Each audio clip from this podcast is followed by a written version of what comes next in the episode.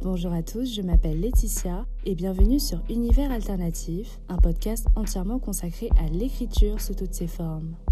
Dans ce 15e épisode, nous parlerons de la fameuse phrase On peut plus rien dire, en compagnie de Thibaut, doctorant en sciences de l'information et de la communication. Agacé d'entendre cette phrase partout sans savoir y répondre, il en fera le sujet de son mémoire de Master 2. Nous discuterons donc de son travail de recherche, mais aussi des concepts de liberté d'expression et de politiquement correct à la lumière du contexte français actuel. Nous tâcherons également de découvrir ce que le fait de ne plus pouvoir rien dire signifie réellement. À titre informatif, vous pourrez trouver toutes les références mentionnées au cours de la discussion dans la barre de description. Je vous laisse à présent à ce 15e épisode. Très bonne écoute à tous.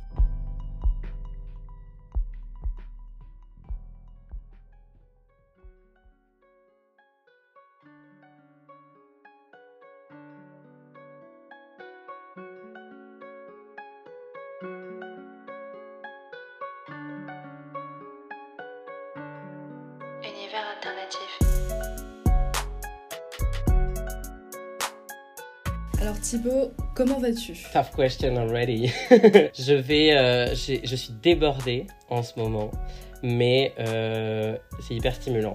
Donc voilà, un mélange de débordement et d'excitation.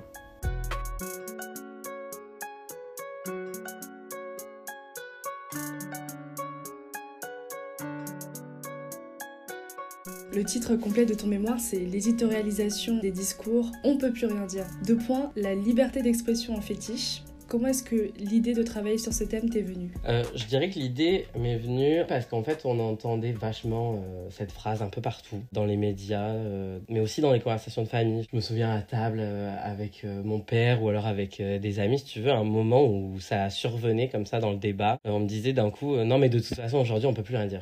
J'entendais cette phrase partout, elle me gênait tout le temps, mais je ne savais jamais comment y répondre. Et je me suis dit, bah ok, go, je me lance dans le sujet et je vais essayer de démontrer que bah, cette phrase n'a aucun sens. Il a fallu analyser ces 690 articles, ça m'a pris un temps fou. Et en fait, c'était important pour moi d'avoir quand même ce gros corpus pour en fait pas juste prendre une parole isolée et montrer qu'il y avait tout un système en fait de paroles de type on peut plus rien dire qui s'exprimait dans les médias. Je propose qu'on décortique justement euh, cette phrase, on peut plus rien dire. Mhm. Je te préviens d'avance, c'est vraiment chaque mot de la phrase qui sera décortiqué. Ok. Et on va commencer par euh, le début. Le on, en fait, de on peut plus rien dire. Qui est-ce que ça désigne ce on? Le on, c'est le on de la personne qui s'exprime et donc a le privilège de pouvoir s'exprimer. Pour le dire encore plus concrètement, ça va être très souvent, très majoritairement, des hommes blancs, cisgenres ou bourgeois. Sachant que tout n'est pas obligé de se superposer, la règle, on va dire, de ce on, c'est la posture du privilégié ou de la privilégiée. Et le rien, en fait, de ce on ne peut plus rien dire, à quoi est-ce qu'il fait référence? Le rien, ça indique euh, une totalité. Enfin, ça veut dire qu'il n'y a aucun sujet qu'on peut traiter. Il n'y a que des tabous, en fait, que des interdits. Et je pense qu'il y a aussi une certaine oralité, un ton un peu catégorique dans ce rien. Tu vois, c'est vraiment, on peut rien dire, quoi. Quand tu lis la phrase, c'est là où il y a la rage, la colère, le dégoût qui s'exprime, quoi.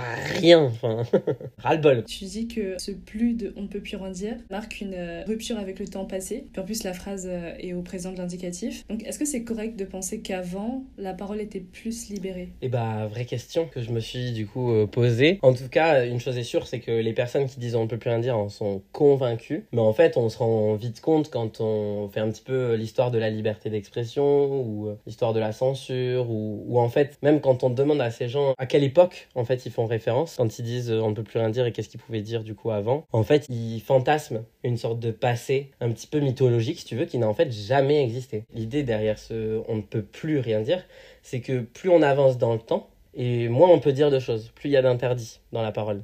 Ce qui est intéressant d'ailleurs, c'est de demander euh, du coup à ces gens, euh, on ne peut plus rien dire, ou alors juste de les écouter parler ensuite. Majoritairement, ils vont te répondre comme exemple fétiche, Coluche, ou alors des proches qui aujourd'hui, s'ils disaient ce qu'ils disaient à l'époque, ils seraient en prison, tu vois, aujourd'hui, ou alors ils pourraient, ils pourraient plus dire ça. Alors, qui est sûrement euh, complètement faux d'abord parce que euh, il pouvait arriver que même à l'époque, euh, ces gens-là aient des amendes pour leur spectacle. Et puis, ouais, il y a tout un mythe de ces figures-là, de Coluche et des proches, qui étaient d'ailleurs, en plus de ça, s'il y a des gens qui nous écoutent, qui sont convaincus qu'on peut plus rien dire, ça leur fera très mal. Mais à la base, toutes ces phrases-là, il les disait justement pour se moquer des gens qui prononçaient des discours de type on peut plus rien dire, tu vois. donc ça date pas de, de SGW, c'est pas quelque chose de, récent, quoi. C'est vraiment. Non, non, pas du tout. Et en fait, ce qui intéressant aujourd'hui, et surtout euh, dans le contexte français, parce que moi, c'est ce que j'ai beaucoup étudié un petit peu aux États-Unis, mais surtout dans le contexte français, c'est surtout la génération, tu vois, on va dire, de, de, de nos parents. Alors, fait une fourchette large entre 40 et 80 ans, si tu veux. Cette génération-là, en fait, ils ont vécu euh, dans une période où c'était un rapport hyper particulier à la liberté d'expression, parce qu'il y avait beaucoup de manifestations. Tu as eu, euh, bah, par exemple, typiquement mes 168, des trucs comme ça, où en fait, ils sont construit avec des slogans du type il est interdit d'interdire, des choses comme ça. Ils ont vécu dans une espèce de mythe de la liberté d'expression où tout pouvait se dire et voilà. Mais en fait, quand on regarde l'histoire de la censure euh, en France depuis, euh, je sais pas, tu remontes euh, au Moyen-Âge par exemple, et ben en fait, on se rend compte que aujourd'hui, la censure est loin d'être aussi développée qu'elle ne l'était à l'époque en fait. Il y a juste eu peut-être un petit laps de temps, une quarantaine d'années en France, voilà, où dans le discours public, il y avait cette volonté d'une liberté d'expression absolue, mais en fait, ça n'a jamais été le cas avant, tu vois. Quand le concept de liberté d'expression a été développé, il a été développé en partant du principe que tout n'était pas bon à dire à n'importe qui, n'importe quand. Qu'est-ce qu'on pouvait justement dire à l'époque? On va pas se leurrer, c'est des propos racistes, c'est des propos homophobes, c'est des propos misogynes, c'est des propos islamophobes, c'est des propos antisémites, c'est des... tu fais toute la liste euh, un peu euh, l'arc-en-ciel si tu veux. C'est ça, c'est ce rien, c'est quoi, c'est quoi ce rien? Si ce n'est des trucs qui sont déjà interdits quand même depuis un certain temps, si tu veux. C'est-à-dire que même euh, il y a quelques années déjà, c'était écrit euh, que la discrimination était interdite, tu veux. Enfin, ça, c'est des propos discriminants. C'est ça en fait dont il est question. C'est qu'on ne peut plus avoir de propos euh, border quoi parce que violent. Et tu parles de la différence entre euh, on peut plus rien dire et on ne peut plus rien dire. Qu'est-ce que cet élément de négation vient ajouter ou enlever au sens de la phrase? Au début, je me suis demandé si ça avait une importance cette négation parce que parfois je voyais on peut plus rien dire, parfois on ne peut plus rien dire, parfois on peut plus rien dire tout attaché. Et je me suis dit euh, qu'est-ce que ça évoque? Le fait de ne pas utiliser la négation euh, dans mon travail, c'était aussi pour marquer une certaine forme d'oralité dans la phrase, aussi parce que en fait, on peut plus rien dire finalement, tu le vois sur Twitter aujourd'hui et dans certaines sphères euh, militantes, c'est devenu euh, une moquerie, tu vois, de la part de certains euh, militants. Quand t'as un facho qui arrive, on va dire ouais ouais, on peut plus rien dire. Tu sais, des petites phrases comme ça, on va on va les catégoriser comme ça. Et du coup, en fait, les discours on peut plus rien dire sont devenus une catégorie de personnes. C'est la catégorie de certaines populations de, de privilégiés ou qui en fait va avoir toujours le même argument de ramener la liberté d'expression. Pour moi, on peut plus rien dire par rapport à on ne peut plus rien dire. Il y avait un peu, je vais pas mentir, une certaine forme d'ironie là-dedans, tu vois, une certaine moquerie. Et dernier point cette phrase, on ne peut plus rien dire, a été popularisée de deux manières euh, dans les années 2000. Euh, D'abord parce que Didier Bourdon, un des trois humoristes des Inconnus, il avait fait une chanson qui s'appelait On peut plus rien dire, dans laquelle euh, il chantait, ça faisait chier, on pouvait plus, tu sais, c'était le moment où on interdisait la clope partout, et du coup, voilà, on peut plus rien faire, machin. Et beaucoup aussi par la droite républicaine, à l'époque c'était l'UMP, avec Sarkozy, qui avait beaucoup fait son fond de campagne sur ça.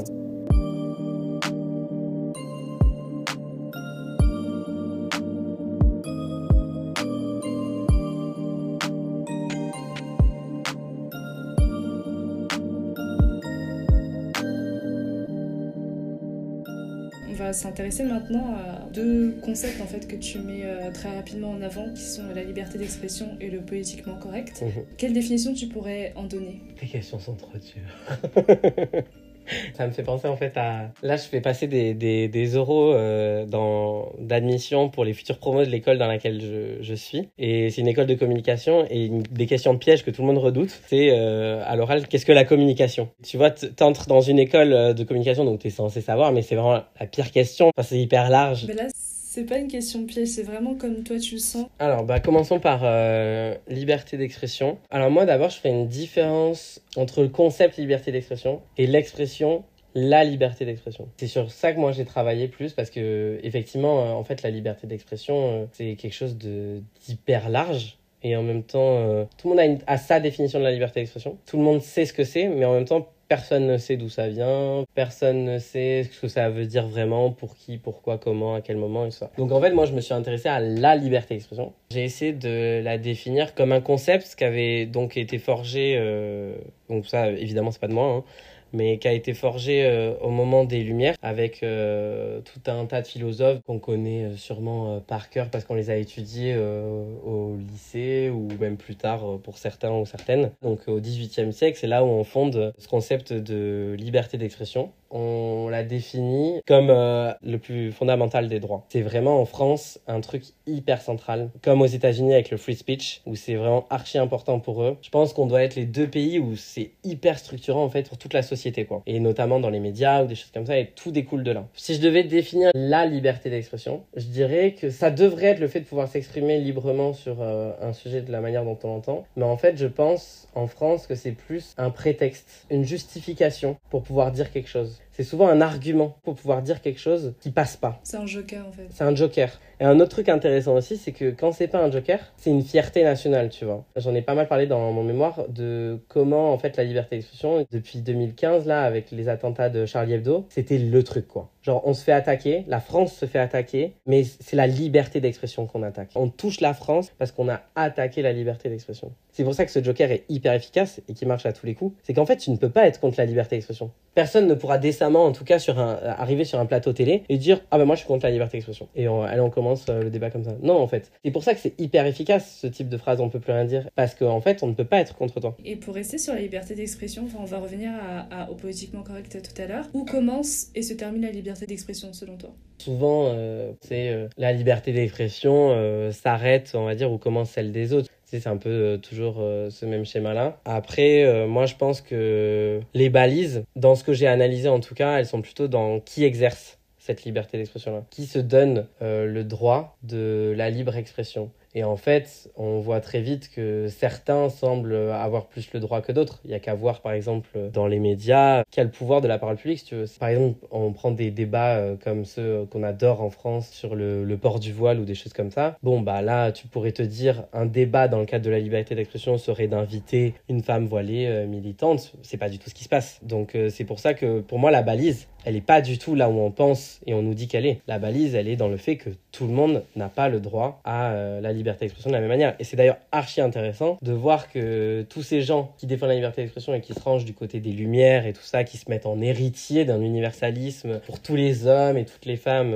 c'est intéressant de voir que Rousseau, il écrivait presque mot pour mot la liberté d'expression est celle du citoyen, virgule, n'étant pas citoyen, les femmes, les esclaves, les étrangers, les enfants c'est là où tu vois des résurgences en fait. Du fait que la liberté d'expression d'un homme aura toujours euh, plus de valeur même encore aujourd'hui que celle d'une femme. Pareil avec la figure de l'étranger tu vois où tu le retrouves avec des questions de couleur de peau euh, etc qu'est-ce que c'est le politiquement correct? Alors le politiquement correct c'est euh, un concept pour le coup qu'on a complètement importé des États-Unis dans les années 2010 je dirais. C'est vraiment pas si vieux. C'est archi intéressant de voir l'origine euh, de ça. Donc ça, c'est euh, quelqu'un qui s'appelle Eric Fassin qui en fait a montré comment la controverse autour du politiquement correct était née aux États-Unis. En fait, les médias ont créé un peu ce terme-là pour désigner ce qu'ils considéraient comme une nouvelle tendance dans les universités. Et notamment parce qu'il y avait euh, aussi toutes les cultural studies, tu des trucs comme ça qui naissaient et qui en gros semblaient aller à l'inverse du free speech. Pour résumer, le politiquement correct, donc c'est venu des États-Unis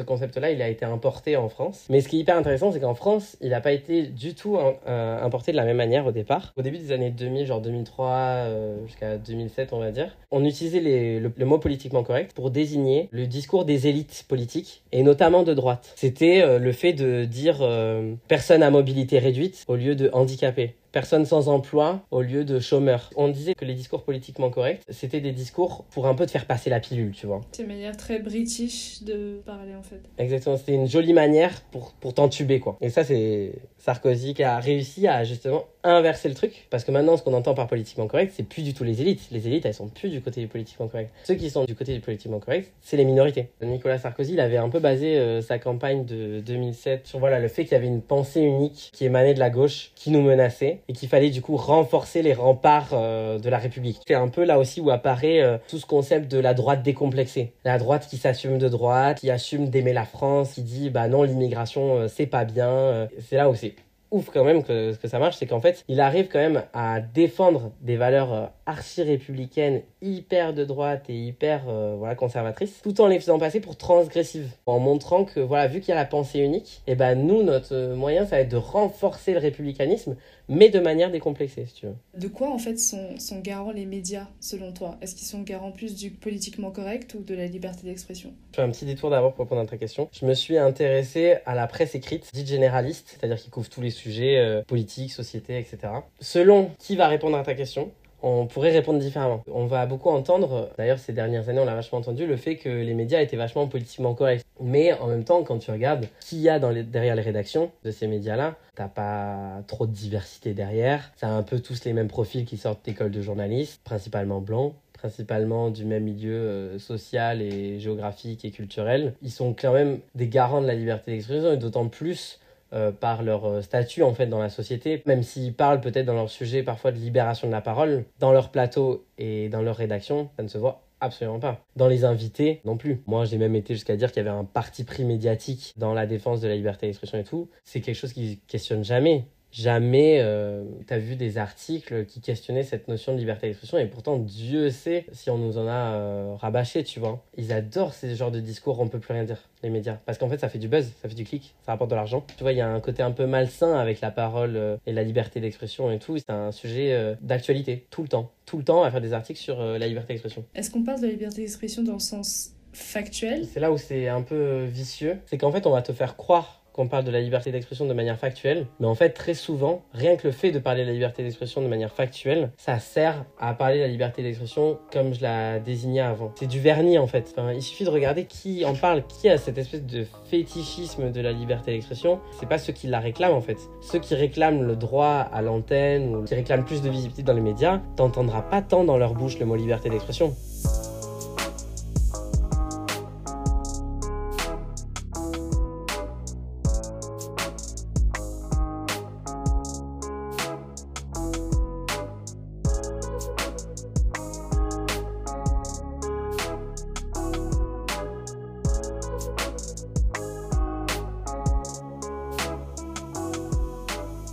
Relevé un terme euh, qui m'a frappé à la lecture, qui est euh, la tyrannie des minorités. Comment est-ce que ça pourrait être expliqué? C'est assez euh, fondamental parce que c'est sur ça que se base tout le discours on peut plus rien dire. Euh, c'est sur la construction d'un ennemi, tu vois. Donc quelqu'un d'autre que ce on. Et ce quelqu'un d'autre que le on, c'est euh, la tyrannie des minorités. C'est le fait qu'en gros, euh, aujourd'hui, la parole des minorités est si forte, si importante, qu'en fait, elle en devient tyrannique et que du coup, elle, en vient à aller grignoter petit à petit et, de manière plus en plus vicieuse, mais après violente, la parole des personnes privilégiées qui n'ont que des bonnes intentions. La tyrannie des minorités, c'est fondé sur euh, une forme d'oxymore, tu vois, le fait de mettre euh, quelque chose de, tyrannique, donc euh, d'immense et d'effrayant, à côté d'un mot comme minorité, si tu veux, enfin, c'est complètement antithétique. C'est le même principe que des expressions comme lobby LGBT. On va fonder ces, concepts-là, qui viennent de l'extrême droite, hein, enfin, faut le dire clairement, de milieux fachos, mais qui en fait sont petit à petit insérés dans la société par le vecteur médiatique et qui en fait deviennent normales. C'est-à-dire que c'est des expressions qui n'ont aucun sens, parce que bah, ça n'a aucun sens, une tyrannie des minorités, Enfin, juste, ça ne peut pas faire sens. Et c'est pour inverser la, logique. Tu vois, pour montrer l'ampleur, en fait, de cette censure euh, dont euh, ce on fait l'objet. C'est pour faire peur, mais je pense aussi que certains euh, en sont convaincus, si tu veux. Quelqu'un comme Zemmour ou quelqu'un comme Eugénie Bastier, ou voilà, c'est des personnes qui font de tout leur discours sur cette menace de la minorité grandissante qui nous censure Un terme comme la tyrannie des minorités ou le mot minorité, ça a permis de désigner sans désigner. Quel que soit le côté euh, duquel on se place, tu vois, dans cette phrase, tout le monde sait à qui on fait référence, mais sans avoir besoin de le nommer et du coup sans se mouiller et sans qu'on passe pour euh, la personne raciste homophobe, tu vois. Et en même temps, il y a d'autres moments assez stratégiques où euh, ils se privent pas de nommer, notamment très souvent les lettres après le LGBT+. En fait, ils, adorent se moquer des langages militants et de tous les néologismes qu'on va avoir. Alors ça peut être le terme euh, racisé, ça typiquement ils détestent ça. Tout ce qui concerne euh, des mots comme euh, transgenre ou gender fluid, ces gens qui défendent les discours on peut plus dire. Ils ont fait des espèces de lexiques pour tourner en ridicule la parole des minorités sur ces questions-là. Très souvent, quand ils vont nommer précisément qui ils entendent par minorité, il y a deux angles avec lesquels ils le font beaucoup. C'est avec les réseaux sociaux. Tu vois, il y a tout un mythe autour de Twitter, la dictature Twitter, la censure Twitter et tout ça comme si c'était euh, les minorités euh, de genre, euh, de sexe, de race ou de religion ou autre qui gouvernaient l'agenda de Twitter et l'agenda médiatique. Et le deuxième truc, c'est par le militantisme. Mais en désignant les réseaux sociaux et le militantisme, en fait, ils mettent tout le monde dans le même panier. Hein. C'est juste que ça leur permet d'avoir un discours qui sera catégorisé comme moins, moins raciste, moins homophobe et tout, parce qu'ils désignent que ça.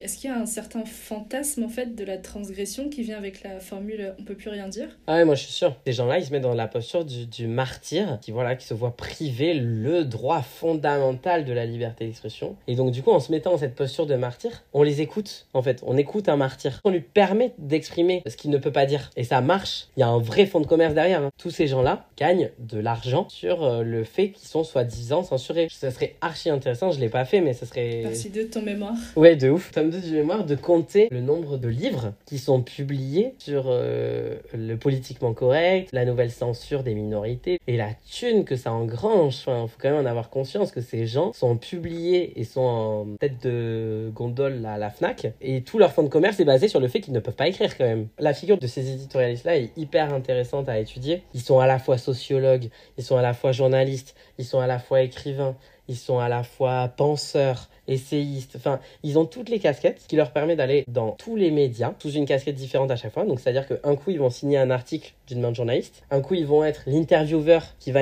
interviewer un de leurs potes, et ils se rendent tous l'appareil comme ça, tu vois. Il y a une espèce de microsphère qu'on entend en permanence et ça permet de diffuser cette théorie-là. Est-ce que ce serait juste de dire que, bah, en se plaignant de plus pouvoir rien dire, on se plaint finalement de l'inversion des rapports de pouvoir? Parce qu'avant, euh, les minorités, bah, c'est pas qu'elles étaient euh, pas entendues, elles n'existaient pas aux yeux des autres. Elles étaient réifiées, genre elles étaient rendues à l'état d'objet de discours, tu vois, seulement. Voilà, c'est vraiment genre le papier peint. Et au mieux. Au, mieux. exactement. Parce que le papier peint, tu le vois, tu vois. Mais maintenant, en fait, on, s'étonne qu'elle s'exprime et puis on a peur qu'elle s'exprime. Donc, est-ce que quand on se plaint de dire ah, on peut plus rien dire, finalement, c'est cette peur qui s'exprime? C'est sûr. Après, cette peur-là, je pense qu'elle s'exprime beaucoup euh, quand la personne qui va te dire on peut plus rien dire, ça va être euh, quelqu'un que tu rencontres dans la vie de tous les jours. Tu vas avoir un débat, je sais pas, en soirée, euh, en famille ou autre, et tonton Bernard qui te dit on peut plus rien dire. Je pense que tonton Bernard, il a peur, tu vois il a le sentiment qu'il peut plus euh, toucher euh, le cul des petites filles de la même manière euh, qu'avant et qu'il peut plus faire les blagues racistes à table comme il faisait avant. Là où il devrait voir un partage des droits, il voit une perte de ses privilèges sans même voir que c'est des privilèges. Et du coup, lui, lui, ouais, lui, il a peur. Après, je me pose la question pour les gens dont je parlais juste avant, la figure des éditorialistes qui font tout leur fonds de commerce là-dessus, je pense que ça serait trop facile en fait, de dire que c'est juste de la peur, tu vois. Ils entretiennent en tout cas le sentiment de peur pour tonton Bernard, qui va les écouter euh, sur CNews. Par contre, eux, alors soit ils se rendent même pas compte à quel point ils sont privilégiés rien que de pouvoir être euh, sur un plateau télé pour dire ça euh, toutes les semaines, et encore je suis gentil, à tous les jours à une heure de grande écoute. Moi, je pense sincèrement que, que c'est juste parce que c'est une stratégie pour se faire entendre et pour faire passer un, un discours facho derrière. Il y a un peu déjà répondu, mais est-ce qu'on doit comprendre que la liberté d'expression d'avant, que tant de gens regrettent, d'exercer finalement aux dépens en fait de nombreuses communautés et que du coup elle n'était pas aussi universelle et libératrice qu'on prétend aujourd'hui? Bah oui, en fait, euh, c'est exactement ça. Là, on est en train de s'apercevoir, je pense, que euh, ce qu'on était persuadé euh, d'être la liberté d'expression universelle pour tous, c'était que celle de quelques-uns et là on se rend compte que ah bah quand on la partage c'est pas pareil tu vois. Enfin tout le monde se rend compte que en fait cet universalisme là il se fait au détriment de ceux qui n'ont pas fondé ce concept-là. L'universalisme, ça pourrait limite être un synonyme de la blanchité, quoi. Mais finalement, quelle tyrannie réelle exercent euh, ces minorités? Bon, euh, je sais pas. Franchement, j'ai pas trouvé. Allez, si je suis optimiste, euh, si j'ai envie vraiment de montrer l'impact, la libération de la parole, des minorités et tout ça, je dirais que, enfin, je pense que les minorités arrivent à amener certains sujets sur la table, et ce qui est quand même déjà pas mal. Mais bon, concrètement, après un an de travail sur le sujet, je vois pas en quoi les minorités exercent une certaine tyrannie euh, contre quelqu'un comme Zemmour, tu vois. Enfin, c'est toujours quelqu'un qui a, autant accès à la parole publique. Et à l'inverse, les personnes contre qui euh, Zemmour parle n'ont toujours pas cet accès-là. Je me demandais en fait, est-ce qu'une parole libre est obligatoirement une parole qui doit faire polémique? Parce qu'il y a toujours ce mythe de... Euh, oh il a dit tout haut, parce que les gens pensaient tout bas, et puis une notion de scandale un peu. Ouais, en tout cas, ce qui est sûr, c'est que tous ces discours-là, ils marchent parce qu'il y a une controverse médiatique. Il y a, il y a un buzz, il y a, il y a un côté polémique, ça fait parler, ça fait du bruit, ça indigne. On pourrait aussi euh, inverser le truc. Dans des stratégies militantes, souvent, on va accepter le fait de faire polémique parce qu'en fait, euh, c'est ce qui marche, c'est ce qui fait parler. C'est pas le consensus qui te fait avoir des, des droits. C'est quelque chose de violent, c'est quelque chose de brusque. Enfin, les luttes de pouvoir, pour moi, euh, elles sont toujours violentes, sinon tu renverses jamais la balance, quoi. C'est des luttes. Et c'est des luttes. Oh, bah oui, exactement, comme tu dis. En fait, quand t'as la parole libre, t'as la parole décomplexée, transgressive. Le côté polémique, il est toujours là.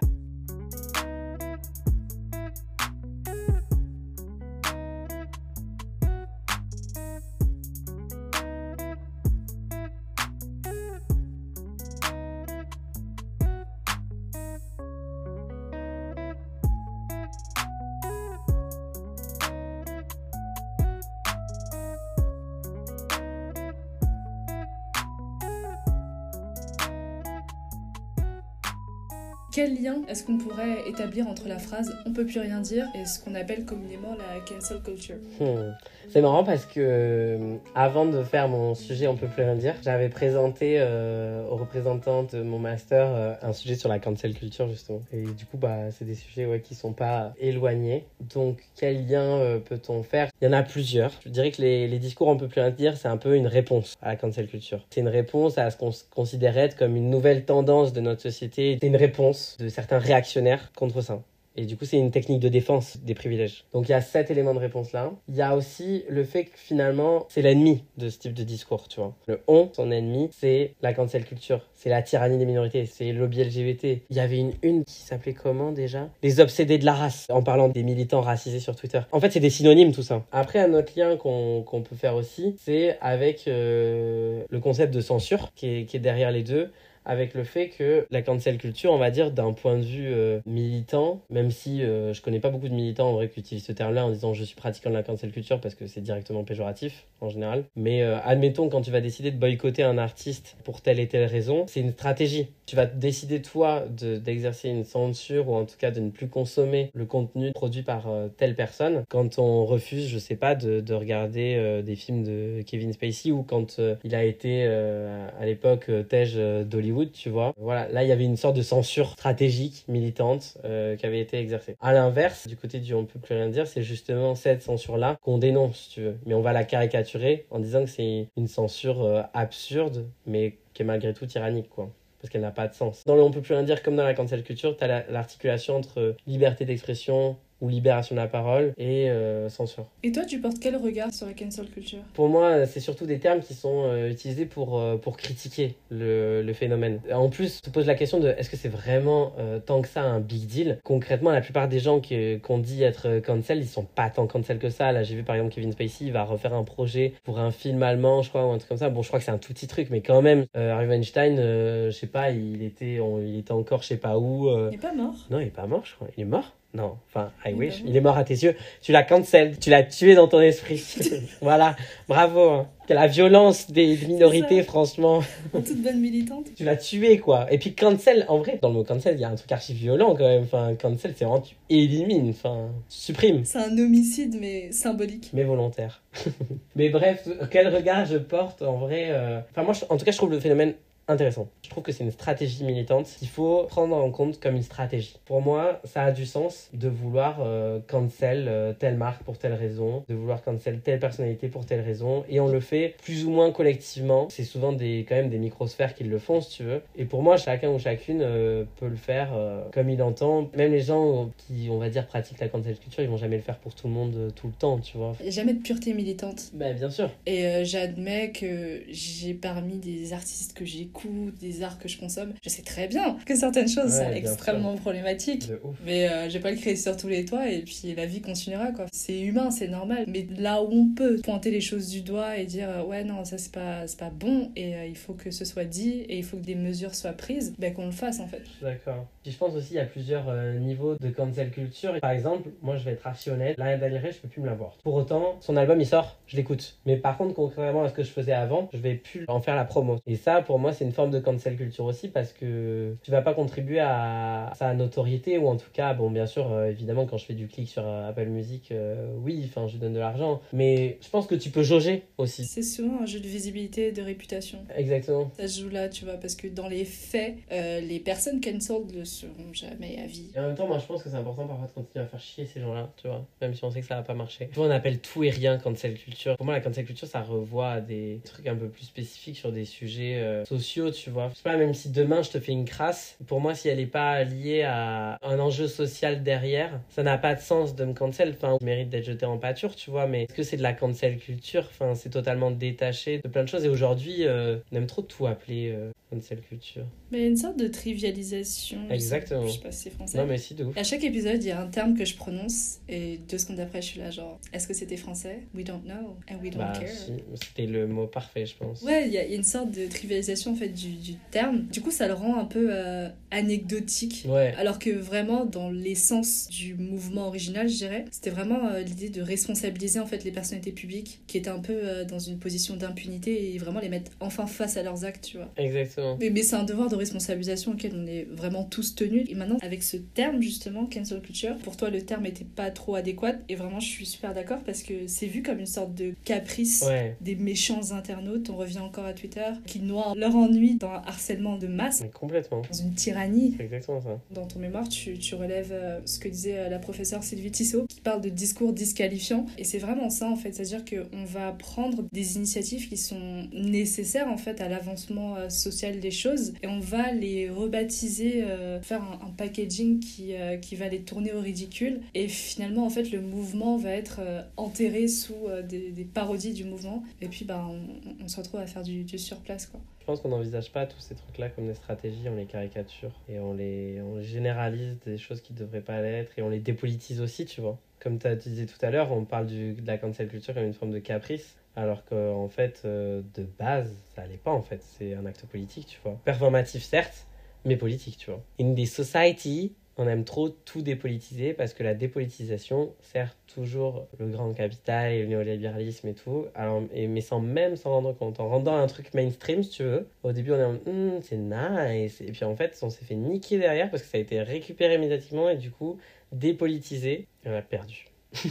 est-ce que tu penses que certaines choses dites dans le passé doivent être jugées telles quelles ou est-ce qu'elles doivent être jugées en prenant en compte en fait le contexte de l'époque? Ça dépend de la gravité déjà du, du truc, de la récurrence aussi. Je pense que ça serait trop facile de juste dire ouais mais c'est le contexte et du coup euh, qu'on lui en tienne pas rigueur euh, de ça à cette personne là tout comme je trouve ça euh, parfois dans certains cas pas nécessairement pertinent et en plus, ça dépend à qui on le fait. Ça me fait penser à un truc qu'on considère pas du tout comme de, la cancel culture, mais en soi, c'est la même pratique. C'était quand euh, des fachos avaient été retrouvés tous les tweets de Mélanie Petitcem, tu sais, qui dataient de, je sais pas, euh, combien de temps avant, pour en gros euh, la foutre en pâture et pour la mettre du côté des terroristes. Toujours intéressant de voir ou le passé de qui on va chercher, en fait. Faut pas être dupe d'un côté comme de l'autre. Si demain, des militants ou des militantes LGBT, par exemple, vont aller chercher un... Je reprends Zemmour parce que je l'ai cité mille fois euh, dans ce podcast, alors du coup je lui refais sa fête là.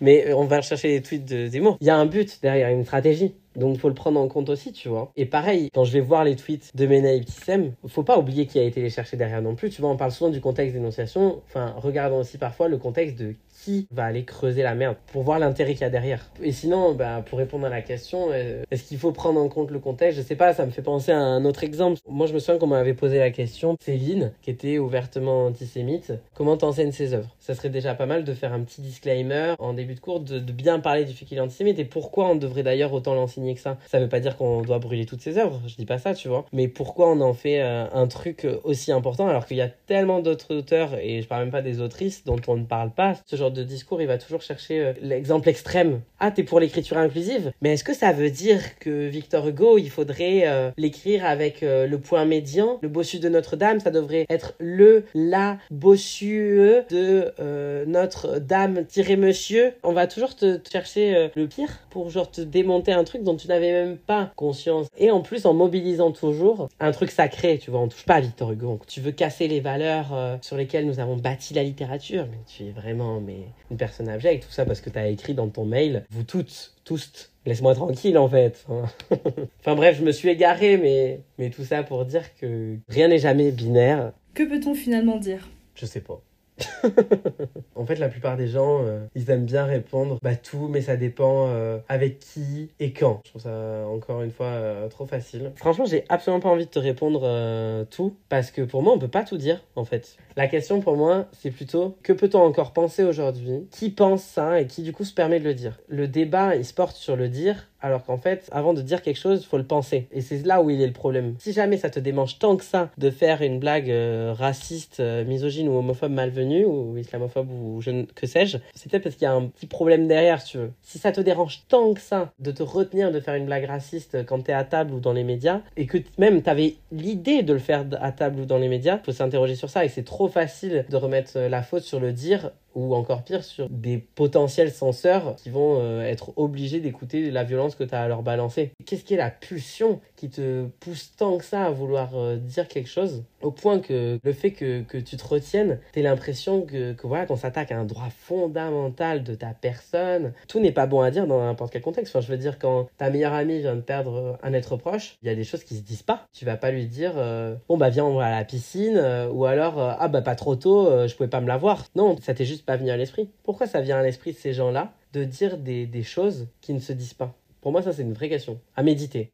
Qu'est-ce que tu as retiré de cette expérience Plusieurs choses. La première, je dirais que c'est l'écriture de la recherche, c'est quelque chose d'assez particulier. Où au début, en fait, euh, je me souviens euh, dire à mes profs et euh, ma directrice de mémoire mon angoisse de ne pas être assez objectif, de pas être assez neutre, de pas être assez précis. Et, en fait, j'ai transformé cette angoisse en un parti pris, dans le sens où on, m'a expliqué quelque chose de tout simple, hein, mais que en fait, toute écriture n'est jamais neutre. Et dans les sciences, d'autant plus, en fait. C'est-à-dire que ce qui m'a amené à traiter euh, ces discours euh, on peut plus rien dire, c'est le fait que je les avais remarqués et qui m'indignaient. Et du coup, fallait pas l'oublier parce que quelqu'un qui aurait fait le même sujet, rien que le titre, il l'aurait pas formulé comme ça, tu vois. Donc ça, ça m'a fait un petit peu une leçon et en même temps, ça m'a conforté dans le fait que l'écriture de la recherche c'était quelque chose que j'aimais. Et après, d'un point de vue euh, plus par rapport au fond de, de mon sujet, j'ai retenu le fait, je pense qu'il faut se faire confiance quand on sent qu'il y a un loup, quand on sent qu'il y a anguille sous roche, chenille sous coquillage, c'est qu'il y a quelque chose derrière.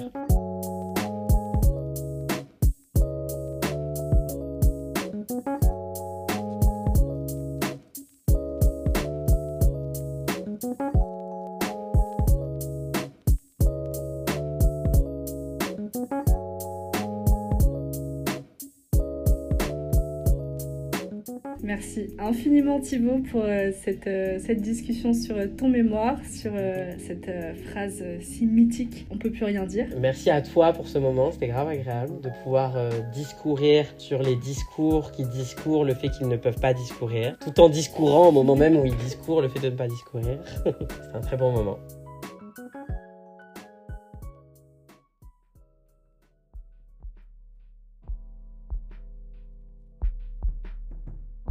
Écoute, on va faire euh, le rituel de fin, qui est euh, tout simplement le mot de la fin. C'est vraiment euh, un seul mot qui peut avoir un lien avec ce qu'on vient de dire et qui peut être complètement opposé. Sans toi libre, la parole est à toi. Recherche. Merci beaucoup d'avoir écouté ce 15e épisode d'Univers Alternatif consacré à la phrase On peut plus rien dire. Univers Alternatif est un podcast d'écriture que j'ai écrit et réalisé avec les musiques de White Capster et Count Mode. Vous pouvez principalement retrouver Univers Alternatif sur Apple Podcasts, Spotify, YouTube, ainsi que sur toutes les autres plateformes de podcast. Vous pouvez également me suivre sur Twitter à u-alternatif et sur Instagram à univers.alternatif. On se retrouve dans trois semaines avec un épisode sur l'écriture cathartique.